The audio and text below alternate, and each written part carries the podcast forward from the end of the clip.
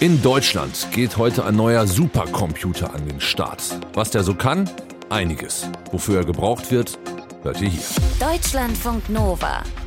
Kurz und heute. Mit Till Hase. Heute ist ein wichtiger Tag für die Klimaforschung in Deutschland, weil in Hamburg am Deutschen Klimarechenzentrum heute Vormittag ein neuer Supercomputer an den Start gehen wird. Und der vereint die Rechenpower von ungefähr 30 bis 50.000 Bürocomputern.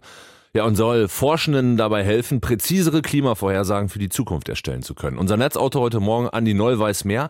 Was ist an diesem Supercomputer mit dem Namen Levante so herausragend? Ja, Levante ist schon mal der einzige Supercomputer dieser Kategorie, der in Deutschland allein äh, für die Klimaforschung äh, genutzt wird. Nimmt man die aktuelle Rangliste der Supercomputer bei uns im Land, so ist das äh, in Deutschland der viertschnellste Rechner überhaupt in der Geschichte. Wenn man diese Ranglisten erstellt, das muss man sagen, dann ist ja immer von Petaflops die Rede, womit die Leistungsfähigkeit der Rechner eben gemessen wird. Levante liegt nun bei 14 Petaflops, wobei Petaflops für Billiarden Rechenoperationen pro Sekunde steht. Also im Grunde genommen ist das eine Zahl, die man sich gar nicht mehr vorstellen kann, weil sie eben so unendlich groß ist. Und um das mal einzuordnen, 14 Petaflops, wie schnell ist der schnellste Computer weltweit? Der ist tatsächlich noch ein paar Klassen besser, würde ich sagen. Äh, das ist aktuell der Rechner Fugaku äh, im japanischen Kobe mit 442 Petaflops. Also wirklich nochmal eine ganz andere Liga. Aber dafür braucht man etwas übertrieben formuliert auch schon ein eigenes Kraftwerk, um diesen Computer dann auch zu betreiben. Der Klimarechner in Hamburg hat äh, bereits einen Verbrauch von drei Megawatt. Da kommen dann im Jahr schon nach aktuellen Strompreisen noch gut sechs Millionen Euro an Kosten zusammen. Preissteigerungen angesichts äh, der aktuellen Entwicklung ja sehr wahrscheinlich. Also das Ding wird dann noch teurer. Und bevor du jetzt nachfragst, drei Megawatt Stromverbrauch für Klimamodelle, das Klimarechenzentrum, ähm, was diesen Rechner betreibt, äh, das kauft in diesem Umfang dann auch CO2-Zertifikate, um den Verbrauch äh, dann klimaneutral zu gestalten. Und dieser neue Supercomputer, was sagt er uns über die Entwicklung der Leistungsfähigkeit in diesem Bereich? Also die sind ja über Jahre hinweg teilweise wirklich mit krassen Entwicklungssprüngen versehen gewesen, diese Teile. Ja, genau, das stimmt. Äh, aber mittlerweile kommen wir da an physikalische Grenzen einfach. Der Vorgänger von Levante, der war 20 Mal schneller als dessen Vorgänger wiederum. Levante wiederum ist maximal fünfmal so schnell wie der Vorgänger. Es wird also immer aufwendiger und technisch anspruchsvoller, noch schnellere Computer zu bauen.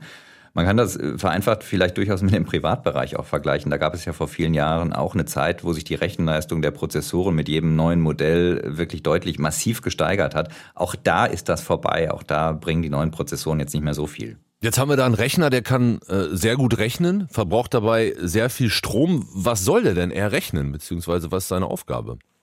Ja, es geht dabei um Klimamodelle. Man füttert diese Modelle mit Informationen darüber, welche klimarelevanten Prozesse in den Ozeanen und der Atmosphäre ablaufen. Und um die Folgen zu simulieren, wird die Welt dann in dreidimensionale Kästchen aufgeteilt, für die jeweils individuelle Berechnung durchgeführt wird. Also ganz kleine Regionen halt. Und je besser die Rechenleistung der Computer ist, umso größer ist dann die Auflösung des Klimamodells. Also ja, desto kleiner können die Kästchen sein, in die die Erde dann unterteilt wird. Damit sollen die Vorhersagen am Ende realistischer und präziser, lokal präziser werden für die jeweilige Region, die man sich dann aussucht. Wobei Levante sich unter anderem auf die Vorhersage des äh, Temperaturanstiegs und ähm, ja, die Entwicklung der Niederschlagsmenge konzentriert.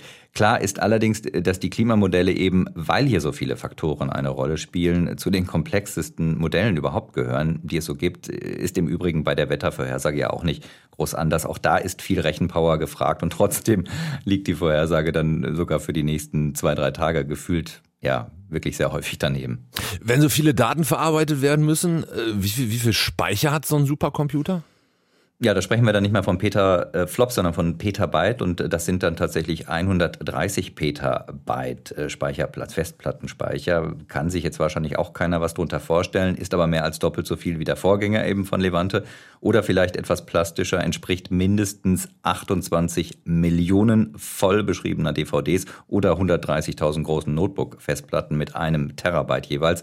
Also auch da verdammt viel Speicherplatz. In Hamburg geht heute ein neuer Supercomputer an den Start mit Namen Levante. Was der kann, wofür der da ist, hat euch Anni Noll erzählt. Unser Netzautor heute Deutschlandfunk Nova.